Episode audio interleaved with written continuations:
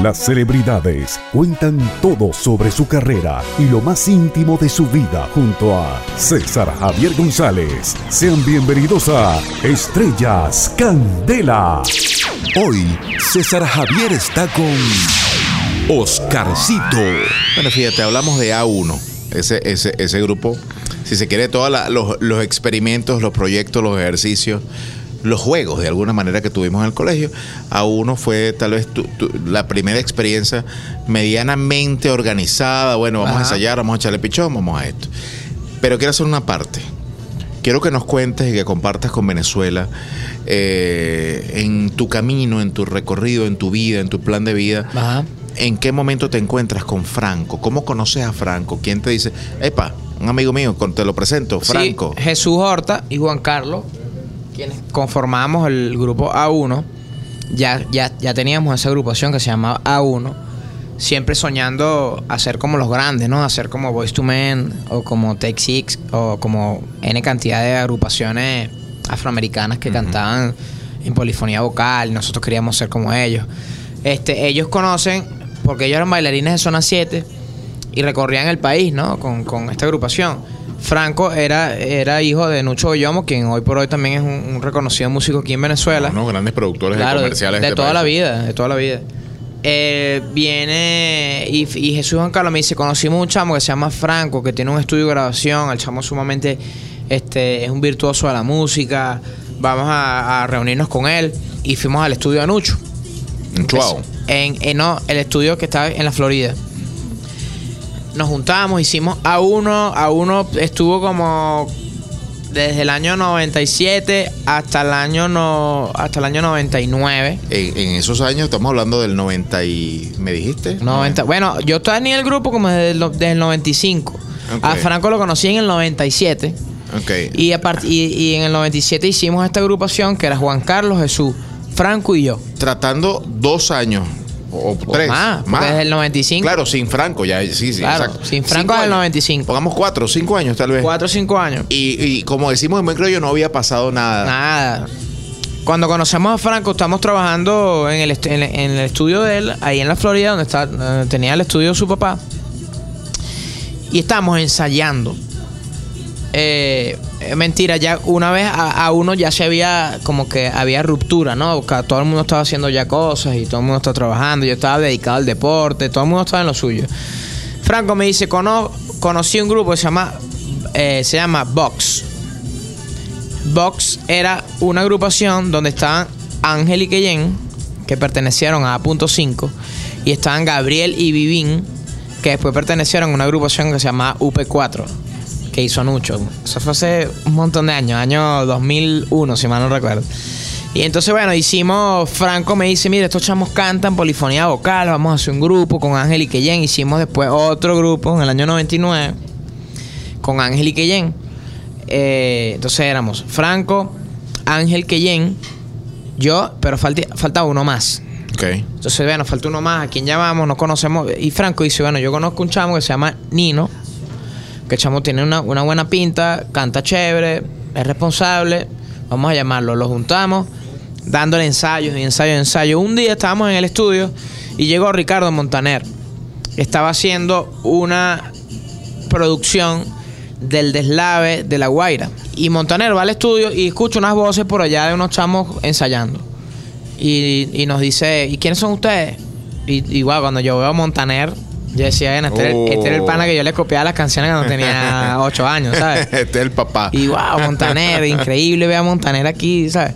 Entonces Montaner nos dice, ¿quiénes son ustedes? ¿Qué hacen? No, nosotros somos un grupo vocal. Para ver, canten algo, para ver. Y entonces cantamos una canción, creo que de un grupo que se llama One Twelve, una canción que después nosotros versionamos. Se llama Ya no quiero estar solo. Montaner hace la canción, los coros de la canción eran de A.5 que no existía A.5 todavía. Nace A.5 era A1. ese proyecto. Ya teníamos, eh, Montaner dice, yo estoy haciendo una disquera que se llama Hecho a Mano. mano. Tengo ahí a Guaco, tengo ahí a Sebastián Di Frantino. A Nelson Arrieta. a Nelson Arrieta, tenía Calle Ciega, tenía a, bueno, un montón de artistas de esa época. Un catálogo y, no, y no, sí, sí, de Venezuela lo, lo mejor, pues, y nos incluyeron a nosotros en esta disquera. Ya en marzo del siguiente año habíamos sacado Cómo Saber, que fue la primera canción que sacamos, y fue un éxito increíble. O sea, en apenas dos meses estábamos sonando en todos lados. Y te- me tengo ahí antes de entrar en, en el tema, porque fíjate, te, te pregunté cómo, cómo llegó Franco a, a tu vida y más adelante vamos a entender por qué la pregunta. Sí, va. Eh, y, ya, y ya pasa lo, lo- lo que tiene que pasar con A.5. En ese tiempo, cuando a uno, con lo que a uno no pasaba nada, eh, ¿qué edad tenías tú? En buen criollo, ¿cómo llegaba tu quincena al bolsillo? ¿De, qué, de cómo te movías? ¿Cómo pagabas el pasaje? ¿Quién financiaba esa operación? El deporte, ¿Cómo ganabas plata con el deporte? ganando medallas. Porque yo era, yo era selección de distrito y era selección de, selección nacional. Entonces, yo estaba entre los 10 mejores atletas de Distrito Federal y entre los 10 mejores atletas juveniles del país. ok. En todas las, en todas las, en todas las, las ramas deportivas. O sea, boxeo, desde tenis hasta baloncesto, hasta X deporte. Éramos 10 los 10 mejores atletas del país. Yo estaba en, en esa lista. Privilegiadamente estaba en esa lista. Entonces el IND premiaba a los 10 en esa época. No sé si ahora es así, estoy seguro que sí. El IND premiaba a los 10 mejores atletas juveniles dándole eh, ropa deportiva, o sea, todo el equipamiento deportivo que necesitaba el atleta y además me daban una mensualidad. Y igual que el Distrito Federal en esa época me daban una mensualidad. Entonces yo vivía a los 16 años del deporte. a uno que hacía, porque tal vez a lo que pueden pensar la mayoría, eh, ¿hacían reggaetón o hacían un trabajo eh, polifónico? Haci- hacíamos hacíamos polifonía vocal, era muy pop en la agrupación. No era reggaetón. Nada que ver. De hecho, reggaetón en esa época nada. ni- Pero es muy importante pensaba- que, eh, pero es muy importante que esto se sepa, porque tal vez a lo que puedan pensar eso. La mayoría, Oscarcito no nació en el reggaetón. Sí, sí, pero sí. nada más lejano a eso. Claro. En lo absoluto. Tal vez un género con el que te encuentras en el, en tu ruta, en tu, en tu, en tu, en tu carrera. Mucho más adelante. pero, pero esto es muy bueno saberlo. Estamos conversando con Oscarcito, Estrella Candela Pura para M y FM Center. Regalen un aplauso, por favor, al artista que hoy nos visita, con el que nosotros arrancamos nuestro programa. Estás disfrutando de Estrellas Candela junto a César Javier González. Estrellas Candela Pura, hoy conversando con Oscarcito, nuestro primer programa. Llegamos al A.5. Ahí mismo. Eh, yo creo que hay un antes y un después Sí, en, la vida, la, en la vida de Oscarcito.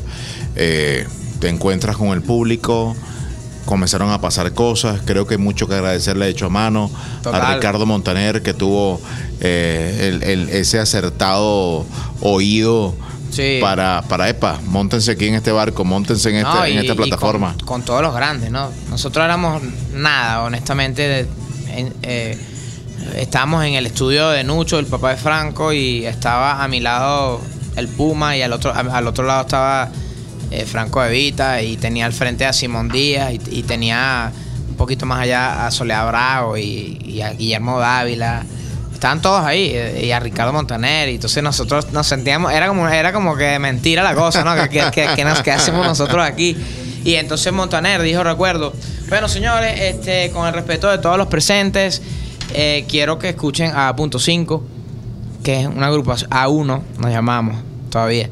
Quiero que escuchen a A1, que es unos chamos que acabo de conocer hoy, y que quiero que escuchen las voces de estos chamos, y quiero que canten los, los coros de, la canción. Canten algo ahí, muchachos. Te la pusieron no, fácil. las piernas temblorosas de una vez. Y, y el labio y, las, y todo nervioso. Pero bueno, cantamos, nos fue bien y nos aplaudieron. Teníamos de público a todo su pocotón de super. Si pasaron esa prueba, Este. Y bueno, efectivamente cantamos en los coros, cantamos dentro de la canción. No solamente cantamos en los coros, que Jen y yo, Montaner nos dio un pedacito para cantar en la canción. O sea, una broma que no, que era como que, como que no, es increíble, sueño, pues. un sueño. Y a, a partir del punto 5 comenzó. ¿qué edad tenías, Oscar? 19. Muchas cosas, muchas emociones Sí, juntas para, total, para, total, para, total, para tan joven. Tuve que. des- ahí fue cuando, como dices tú, un antes y un después. Incluso tuve que decidir dejar a un lado el deporte. quiero, antes de, de continuar en tu experiencia y, ese- y esa explosión de, de fama, de, de tocar el éxito, de conocer el éxito de frente, hago una pausa. Ajá. Y cuéntame de tu encuentro con el amor. Ok. Tu primer amor. Ok. Esa sí muchacha que te dijo, epa, aquí estoy yo. Eso fue como en preescolar. Ah, hagamos un Y en resumen de primer las grado que me gustaban las Hagamos un resumen de las novias. el primer año que me, me gustaban las de tercer año. Pero la nombra- que- nómbrame la primera que, que por la que tú dirías, epa, Wow. yo estaba dispuesto a irme a China por ella. No, bueno, yo creo que desde chamo, ¿no? Uno tenía muchas novecitas. Es que si nombro uno de las más se me ponen bravas. Pero sí, sí compartí mucho con este, todas las novias que tuve. Sí, me, eh, eran, no sé por qué razón, Dios me lo, me lo regaló así. Eran sumamente chéveres todas, colaboradoras todas. Y el tema de la estatura. Una, habían, no, eh, una sola, bueno, no, era- no fue mi novia, pero yo salí mucho cuando después de punto 5, Ajá. cuando punto 5 pegó, ya empecé a salir que sí con mises y cosas así, ¿no? Ajá. Entonces, eh, imagínate yo. No había problema. Nada, ma- imagínate lo, lo ridículo que me veía yo eh, caminando por cualquier calle caraqueña con una Miss que mide un metro ochenta y yo mido un metro sesenta y algo. Entonces la gente me, echaba broma, epa, preséntame a tu hermana, cosas así. me veían como el chamito la broma. Este, en el año 2002 conocí a Geraldine, que fue con la que yo dije, esta es la que me, no, no, no sé si fue mi primer amor, pero sí fue la primera que yo dije, esta esta es con la que yo quiero compartir mi vida para siempre. pues, esta es la tipa, esta es la, esta es la- esta es la con la que yo quiero estar. Y así es. Y así tenemos 12 años ya juntos. 12, vamos para 13 años. Feliz. Eh, sumamente feliz. Qué bueno. Me regaña, me, me, me cae a, sarten, a. Guayma. No, no, no, todo, todo. Es, es bien...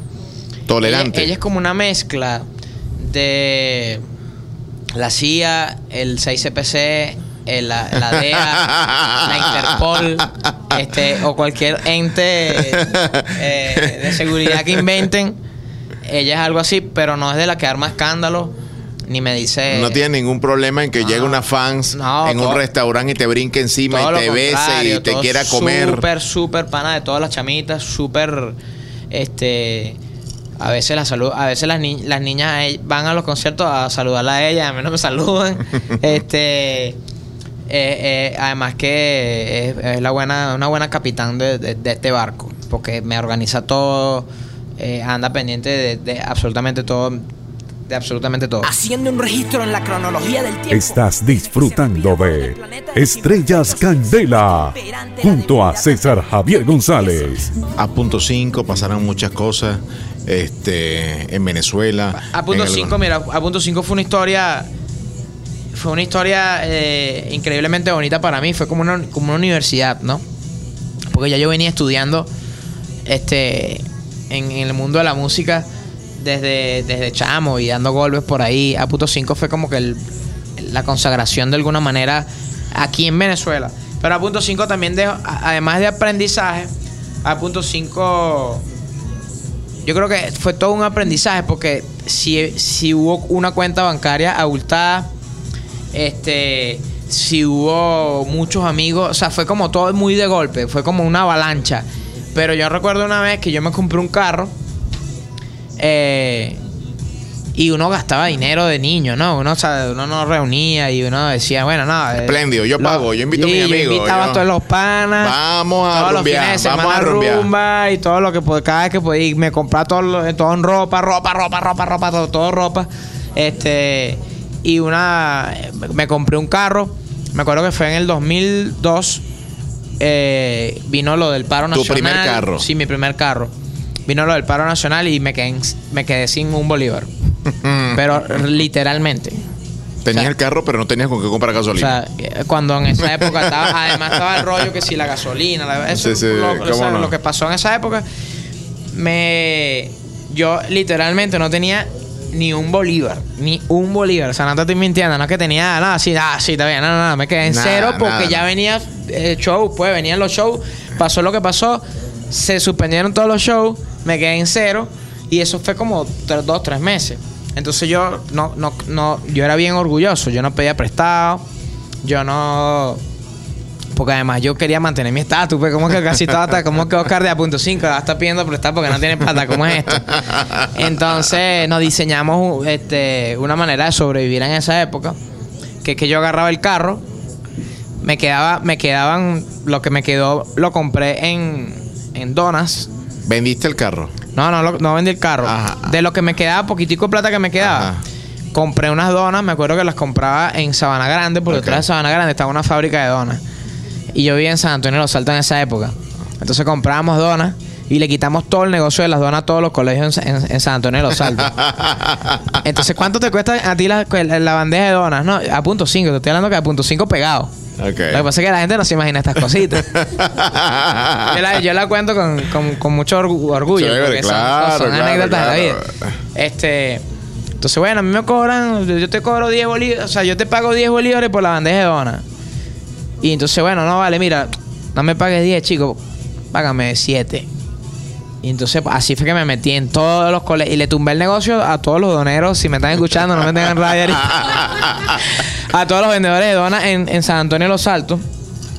Vendimos empanadas también en las colas de, de cuando la gente para la, para la gasolina hacíamos vendíamos empanadas. Este abríamos abríamos mi abríamos el, el capó de mi carro. Entonces, eso con mi prima, yo vivía en casa de mi prima en San Antonio de los Altos. Eh, y la gente llegaba a, a comprar empanadas. Pues mira, empanadas. o sea, era un vendedor de empanadas. Entonces la gente me decía, pana, tú, tú no eres el de, el de, el de A punto 5 que hace, Sí. que hace vendiendo empanadas. Entonces yo me la iba por otro lado. O sea, en verdad estaba ahí por la, por la necesidad económica. Y él decía a la gente, no vale, no, no tienes idea. He conocido un montón de chamas aquí echando broma y vendiendo empanadas, no vale. Acá está yo vendiendo empanadas. lo, lo que estamos es haciendo tiempo y conociendo chamas. Mentira. Estaba vendiendo empanadas. Esa es la realidad. La realidad es que vendí empanadas. Y bueno, nada, con eso venta, venta de donas, venta de empanadas, haciendo punto cinco pegados. Era, era lo, era lo. Es, cuan- es ahí cuando los artistas se suicidan o caen en las drogas o caen en el alcoholismo. Porque es inentendible como, como una personalidad que sale todos los días en televisión y que todo el mundo te ve como que wow, no tengas en verdad para pagarte el ca- la empanada. Entonces pi- pierdes el, el control. Y si careces de unos hermanos que te, que te quieran y unos padres que te amen, o de una pareja o de, o de o amigos reales, te vuelves loco y te suicidas. Es muy Vamos a darle fácil. un aplauso a Oscarcito que vendía empanadas también. Eh, Estás disfrutando de Estrellas Candela junto a César Javier González.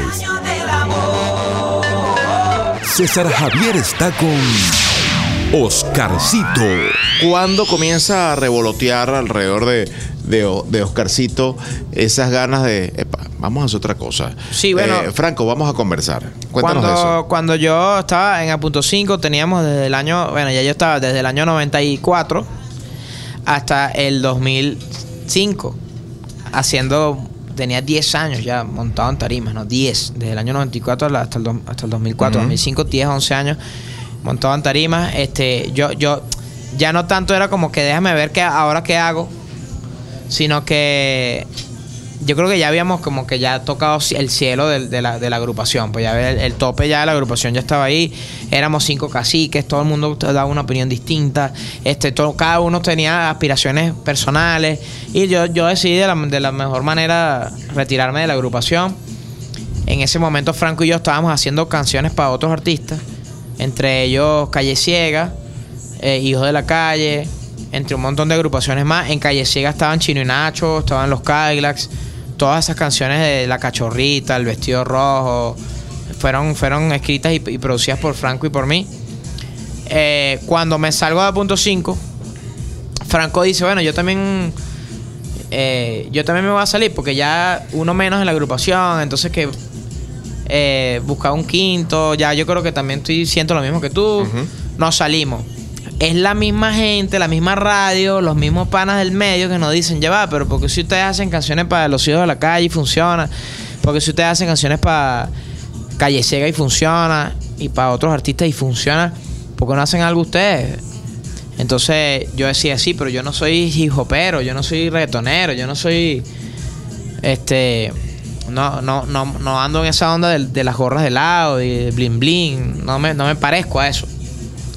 Entonces, y lo intentamos. Lanzamos una canción primero, se llamaba Durito. Después, después, después lanzamos Hoy me rindo a tus pies. Que Hoy me rindo a tus pies sí pegó muchísimo. Una por- locura. Hoy me rindo a tus pies Una pegó, locura. fue una locura por, a nivel nacional.